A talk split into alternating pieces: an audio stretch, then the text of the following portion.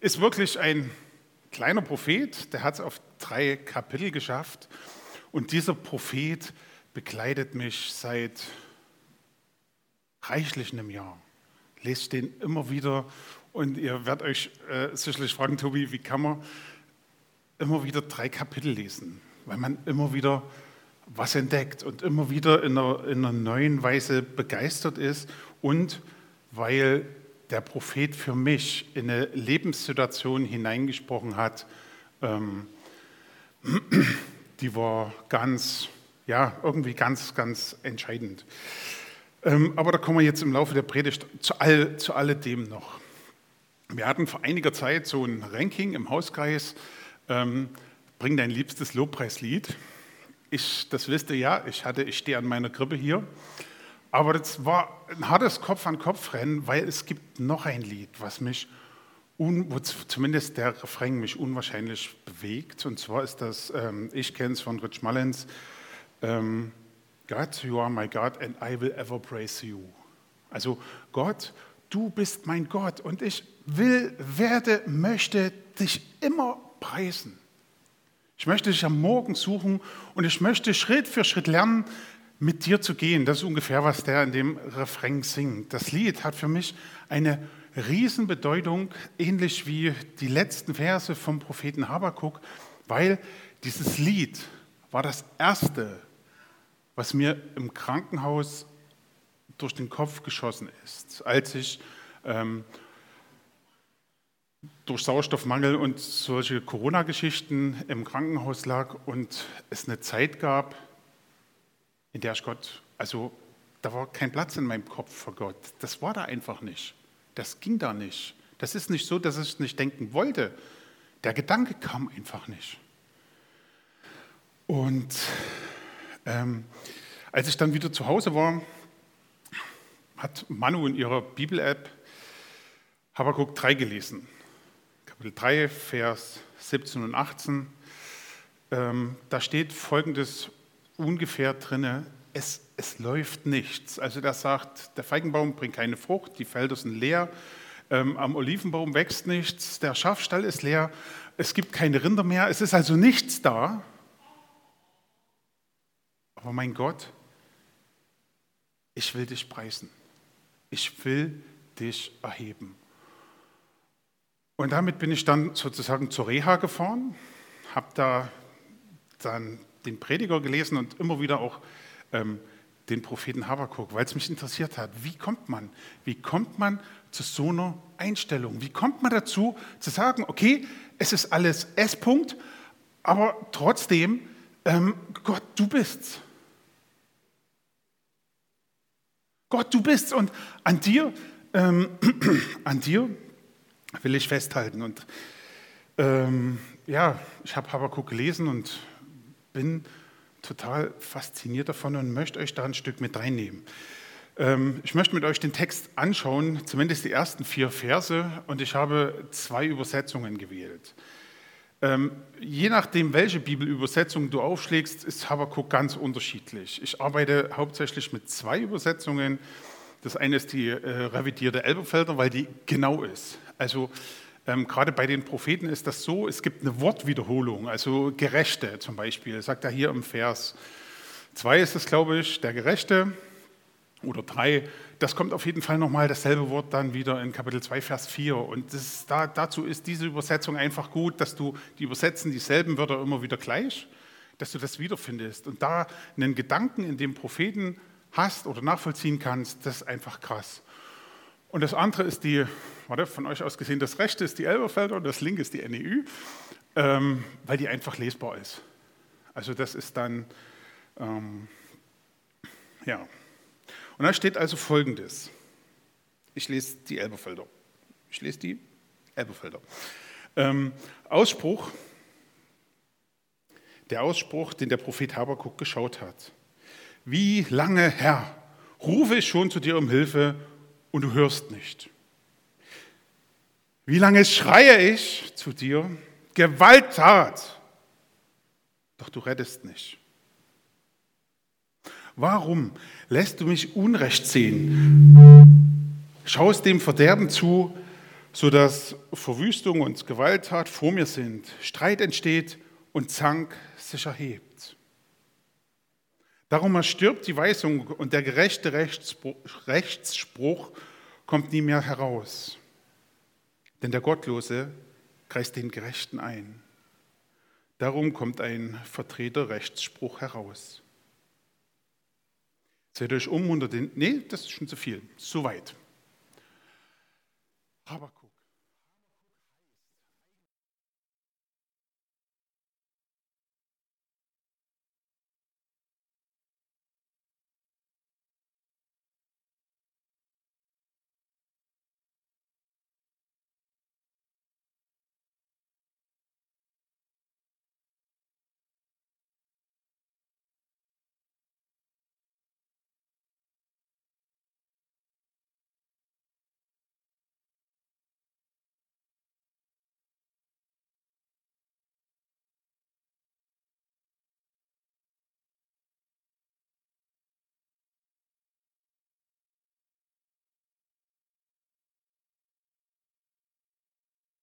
Elend sieht. Lasst euch diese Verse einfach mal auf der Zunge zergehen.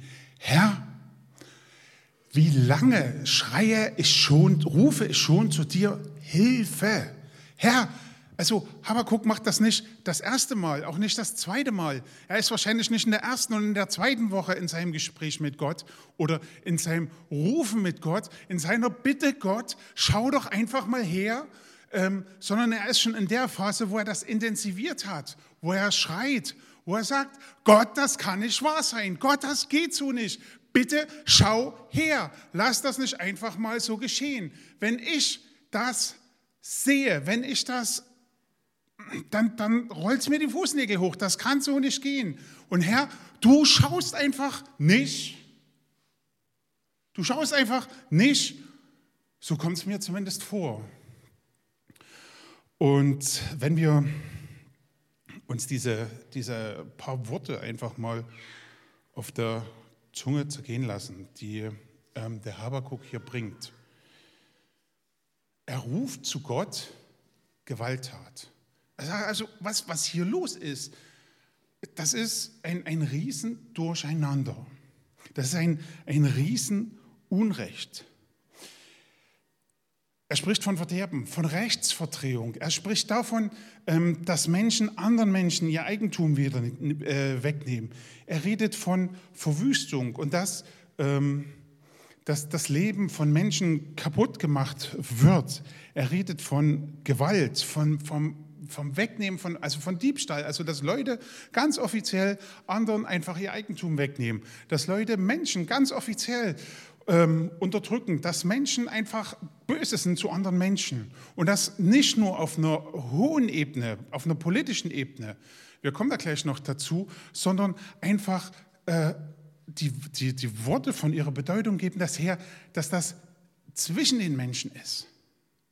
Also, ähm, dass nicht nur sozusagen der Staat und der König einfach Unrecht tut, sondern dass schon dass es mittlerweile so weit eingedrungen ist in die Leute, dass sie auch gegenseitig miteinander einfach übel umgehen.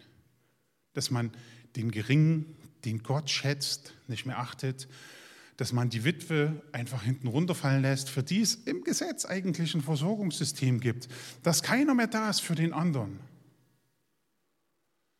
Und das hat Ursachen. Also, wir befinden uns mit dem Propheten Habakuk ungefähr im Jahre 610 bis 600 vor Christus. 605, das wisst ihr, die Schlacht bei Karkemesh. Ja, ja, ist klar, ne? Also das ist da, wo die Babylonier die Ägypter äh, schlagen und sozusagen die, äh, die, die Babylonier zum Weltreich aufsteigen. Geschichtswissen. Also setze ich einfach mal voraus, dass ihr das wisst. Ähm, und äh, wir werden das dann sehen, äh, ab Vers 5, das ist noch nicht passiert.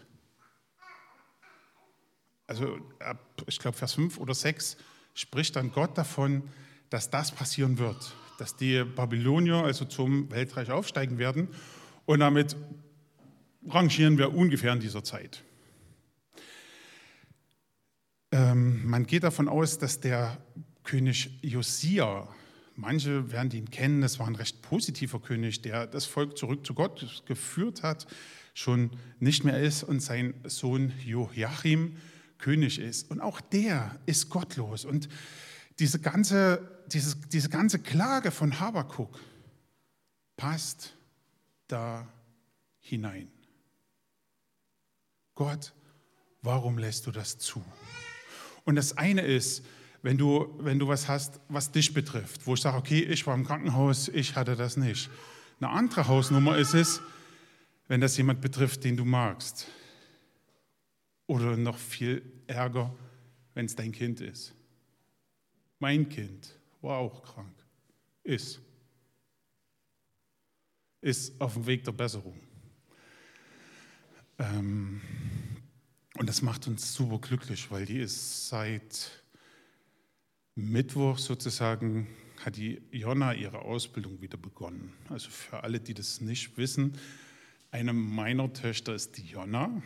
Ähm, die Jonna hatte mit mir auch Corona. Das wissen die, die öfters hier sitzen, schon, weil ähm, bei Jonna war das einfach so schlimm, dass die äh, letzten Endes im Rollstuhl saß, nicht mehr gehen konnte. Und ja, wir einfach so mit dieser Situation leben und umgehen mussten. Und du fragst dich dann manchmal, Gott, schaust du gerade weg? Und mir, mir, mir geht es nicht darum, die Frage zu klären, warum. Ich glaube nicht, dass ich eine Antwort auf die Frage nach dem Warum bekomme. Und also stelle ich auch diese Frage nicht, weil mich das ganz oft verbittert. Weil dann kriege ich keine Antworten, dann frage ich weiter. Aber diese Frage, Gott, schaust, siehst, siehst du das, was ich sehe? Das ist das, was Habakuk auf, auf den Nägeln brennt. Und ich, ich habe es gesehen, dass meine Tochter im Rollstuhl sitzt. Und Habakuk sieht das Elend in seinem Volk. Er sieht das Leid. Ich sage mal, ich hatte im Krankenhaus so eine Komplettmaske auf, so mit Sauerstoff und so. Das haben andere gesehen und als übel empfunden. Ich fand das nicht so übel, mir hat es geholfen und ich habe halt nicht in den Spiegel geguckt, meine Güte. Aber versteht ihr das? Wenn du, wenn du Leid siehst, wenn du Leid siehst, bewegt dich das. Kannst du das mitnehmen und kannst du das letzten Endes so weit mitnehmen, dass du es auch immer und immer wieder vor Gott bringst? Jesus erzählt mal eine Geschichte und sagt, es gab eine Witwe und einen ungerechten Richter. Und die Witwe ist dem so lange ans Klingelschild gegangen, die ist, hat ihn so lange besucht und hat so lange und immer wieder gesagt, verschaff mir Recht, sorg dafür, dass ich Recht bekomme. Du bist Richter, mach das, kümmere dich. Und dann ist er wahrscheinlich nach Hause gegangen, hat die Tür zugeschlossen und dann stand die Witwe unten und hat geklingelt. Und er hat so über diese Wechselsichtanlage gesehen, aber das ist sie schon wieder. Gar nicht rangegangen. Nächsten Tag war die wieder im Büro. Die ist dem und ist dem und ist dem. Und irgendwann hat er gesagt, okay. Und Jesus sagt, Leute, glaubt ihr nicht, ähm, dass euer Vater, der euch liebt, für euch sorgen wird, sich um eure Anliegen kümmern wird? Und Leute, ehrlich, von hier aus lässt sich das jetzt leicht beantworten. Wenn, wenn, wenn, aber in der Situation, wenn du drinne stehst, zu sagen, Gott, du bist mein Gott und ich will dich preisen. Ich will mich dafür entscheiden, dich zu ehren. Ich will mich dafür entscheiden, an dir festzuhalten, dir die Ehre zu geben, die dir zusteht, in guten wie in schlechten Zeiten. Das ist krasser wie eine Ehe. Natürlich ist das krasser wie eine Ehe, aber ihr wisst schon, was ich meine. Und in schlechten Zeiten ist das oft eine wesentlich bewusstere Entscheidung. Und Habakuk, und das finde ich so krass an Habakuk, hier steht nicht, und Habakuk überlegte, ob er mit Gott reden sollte oder er überlegte, ob er sich überhaupt noch an Gott wenden. Nein, die Geschichte geht damit los, dass Habakuk zu Gott ruft und sagt, immer und immer und immer wieder rufe ich zu dir und ich schreie zu dir und du antwortest nicht und schau, was ich sehe.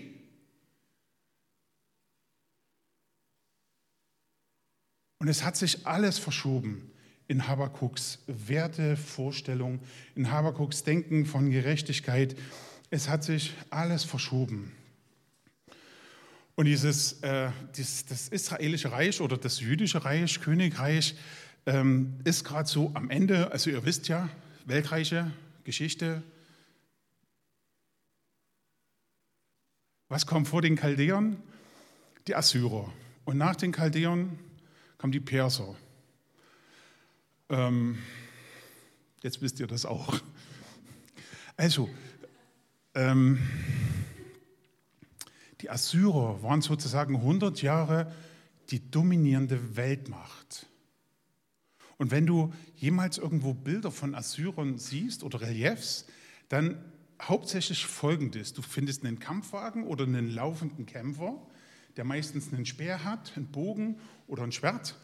Und dann ist da irgendwo ein Löwe. Die haben das geliebt. Die haben das geliebt, Löwen zu jagen. Und je dichter, umso lieber. Je gefährlicher, umso besser.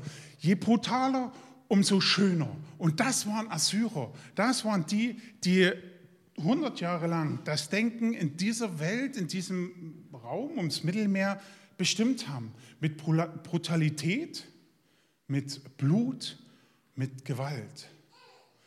Und liebe Leute, wir wissen, was 100 Jahre Fremdherrschaft bewirken können. Wir wissen auch schon, was weniger Jahre Fremdherrschaft oder Herrschaft bewirken können.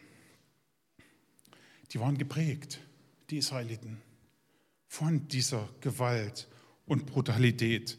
Das hat, das hat was mit dem, mit dem Volk gemacht. Und diese Klage, diese Klage, dieses Leid, dieses Elend, das ist das, was Habakuks Herz bewegt. Er sagt, ich sehe mein Volk und ich sehe meine Mitbrüder und ich sehe sie leiden. Und das Interessante ist, ich frage mich ja immer an der Stelle, ähm, wenn Habakuk von dem Gerechten redet, der vom Bösen umzingelt wird, ob er das sich meint. Nicht, dass er sagt, ich bin der Gerechte, aber dass er sagt, ich bin der, der nach Gottes Willen sucht, der nach Gottes Willen fragt. Und ich bin der, der erlebt, wie viel Böses, wie viel Elend, wie viel Leid da einfach kommt.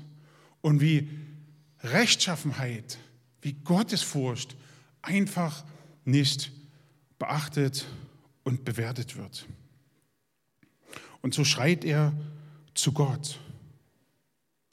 Und liebe Leute, das ist das Beste, was wir machen können.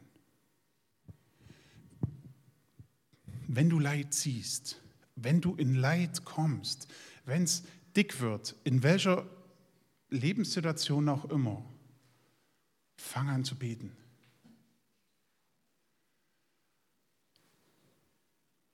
Wenn du nichts anderes tun kannst, dann bete. Wenn du was anderes tun kannst, wenn du irgendwie helfen kannst, dann bete und hilf. Natürlich. Aber Habakkuk konnte hier nichts ändern. Und so sind seine Gebete einfach extrem intensiv geworden. Und das Krasse ist einfach, Gott lässt sich drauf ein. Ähm, und das äh, nächste Folie bitte. Ich lese euch die nächsten Verse nicht vor. Aber, ähm, weil da müsste ich dann zu viel erklären. Ähm, aber ich beginne erstmal so Vers 5 und Vers 6. Habakuk ist also raus mit seiner, mit seiner Klage und dann sagt Gott, seht euch um unter den Nationen, schaut zu, stutzt, ja, staunt. Denn ich wirke ein Werk in euren Tagen, ihr glaubt es nicht, wenn es erzählt würde. Denn siehe, ich lasse die Chaldäer erstehen. Also der Vers 5, das ist ja, das ist ja irgendwo krass. Gott antwortet und sagt, ich bin schon lange am Ball. Ich wirke schon unwahrscheinlich lange. Und wenn, wenn das irgendjemand sagen würde, ich würde sagen, wow, das ist so fantastisch, das glaube ich gar nicht. Das ist ja super, super toll.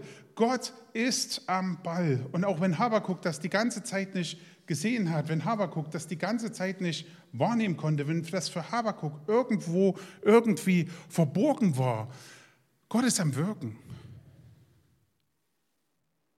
Und das ist, ähm, das ist einfach krass, weil also auch wir, Jonna und ich, das ganz oft erlebt haben, dass Gott am Wirken ist. Ähm, und dass Gott dir Menschen schickt, die plötzlich da sind und dir einfach Freude machen, die trösten, die dir mal helfen können, wo du Hilfe gebraucht hast. Und es war der eine oder andere von euch, steht in dieser Reihe mit drin. Vielen Dank dafür. Aber Gott antwortet hier. Und ich finde das so, so wunderschön, weil Habakkuk hat nicht, wahrscheinlich nicht, die richtige Gebetshaltung, seine Gebetsform, seine Formulierung ist etwas anders als sonst im Gottesdienst üblich. Ähm, und Gott reagiert. Warum? Weil Gott Habakuks Herz sieht.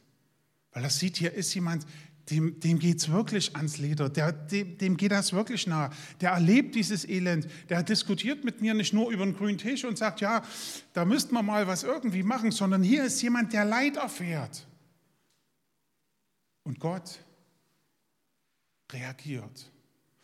Allerdings,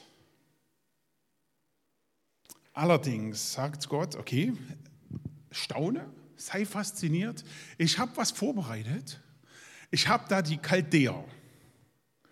Und die Chaldäer, das ist eine üble Nation. Die kommen mit ihren Kampfwagen, die mähen alles nieder, die machen alles platt, die lachen jeden aus, der irgendwie denkt, er könnte sich denen in den Weg stellen. Da ist eine neue Weltmacht da, die Chaldäer. Und das, oder der, der Abschnitt heute endet mit dem Vers So ist der, dem die eigene Kraft sein Gott ist.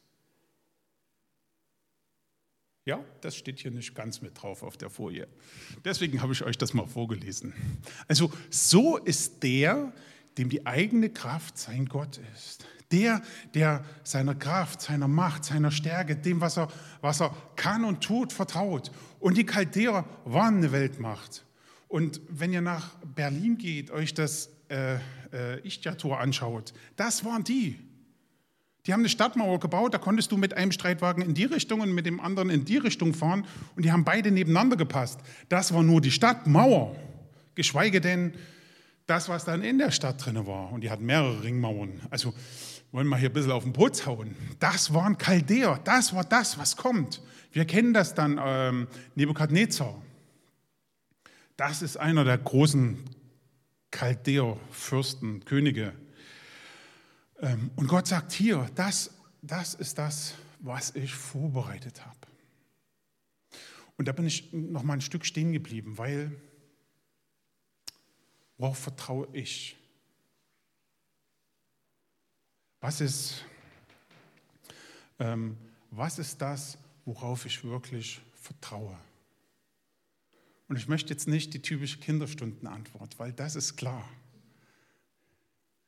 Sondern ähm, stellt euch mal wirklich diese Frage und stellt es euch mal aus einer Sicht von dem Habakuk oder von Jonna oder von sonst irgendjemand, der, der wirklich Probleme hat. Was ist das, worauf ich vertraue und was mich dann da auch wirklich durchtragen würde? Was, was, was mir Halt geben würde? Habakuk, und das werden wir nächste Woche sehen, ist total, total entsetzt. Weil Habakuk hat was erwartet von Gott.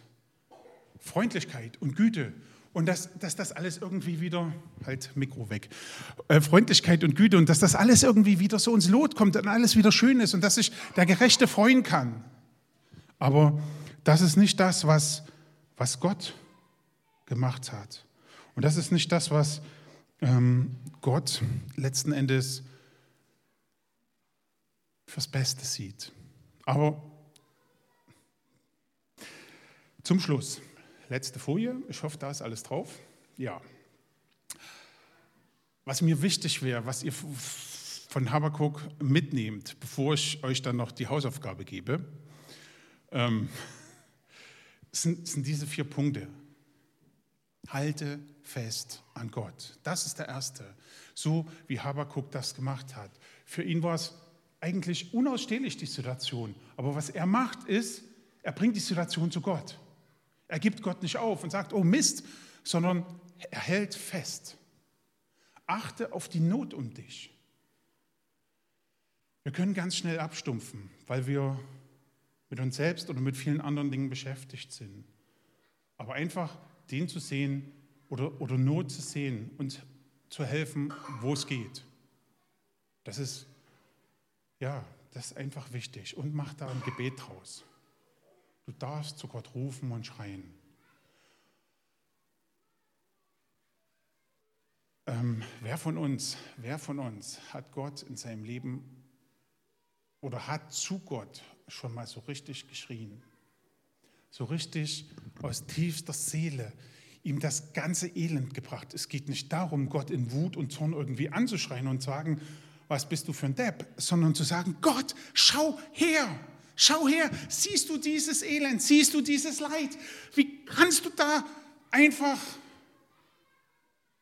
nur daneben stehen? Nur einfach, nur einfach nichts machen. Wir dürfen das. Habt den Mut, auch Gott intensiv zu bedrängen. Denkt an die Witwe. Geht ihm auf die Ketten. Im Positiven. Bittet Gott immer und immer wieder. Und rechnet mit Gottes Antwort. Das Verrückte ist, ich weiß das jetzt seit Pfingsten, seit meiner letzten Predigt, Gott wohnt in unseren Herzen. Wusste ich vorher auch schon, aber mir ist das das letzte Woche oder in der Vorbereitung auf die Predigt letzte Woche nochmal so bewusst geworden. Gott wohnt in meinem Herzen. Das heißt, jedes Gebet, das, das meinen Mund verlässt, muss hoffentlich an meinem Herzen vorbei. Und das hört Gott. Also das ist, geht weder bis zur Zimmerdecke noch im Himmel. Gott wohnt in meinem Herzen. Wenn er dein Gebet hört, dann hört er das in deinem Herzen, weil er da bei dir zu Hause ist. Gott hört das. Und er reagiert. Nicht immer so, wie ich das möchte, aber ja. Zwei Sachen. Als ich zu Reha war, ähm, begegnet, mir, begegnet mir ein Freund aus Längenfeld. Der hat eine ganz, ganz üble Krankheit, die man nicht diagnostizieren kann, wo ich den Namen schon lange wieder vergessen habe. Und was wirklich gefährlich ist, der musste sich aus allem zurückhalten und hatte noch Corona draufgekriegt. Und irgendwie saßen wir da und haben uns unsere Leidensgeschichten so erzählt und am Ende waren wir beide dankbar. Dankbar dafür, dass wir hier sitzen, dass wir uns getroffen haben, dass wir äh, wissen, dass, dass wir durch Jesus äh, verbunden sind und einfach auch für den Mut, den wir uns gegenseitig machen konnten. Manchmal lässt Gott uns warten, bis er uns irgendwie auch Leute zur Seite stellt. Und das Zweite, die versprochene Hausaufgabe. Ich möchte euch bitten, also Habakuk, Habakuk zu lesen, das, sind, das ist eine Seite, also in Jonathan seiner Bibel. Ein Blatt, stimmt, Entschuldigung, ein Blatt, also ihr müsst schon einmal umblättern. Lest den mal. Lest den mal. Als ich den das erste Mal gelesen habe, dachte ich, okay, nichts verstanden. Also schon den Anfang, die Frage und das Ende, aber zwischendrin wird es schwierig. Und damit es auch ein bisschen herausfordernder ist, liest es jeden Tag einmal. Drei, also drei Kapitel. Ich werde es auch machen. Und solltet ihr Fragen haben, dann könnt ihr euch gerne bei mir melden. Nicht, dass ich alles wüsste, nicht, dass ich mich völlig auskenne, aber ähm, ich bin begeistert von Habakuk. Ich liebe diesen Propheten, ich mag dieses Buch unwahrscheinlich sehr und es ist einfach eine Art, Gott zu begegnen, zu Gott zu rufen, um Hilfe zu schreien. Das ist Habakuk und Gott lässt sich nicht bitten. In diesem Sinne, Gottes Segen dazu.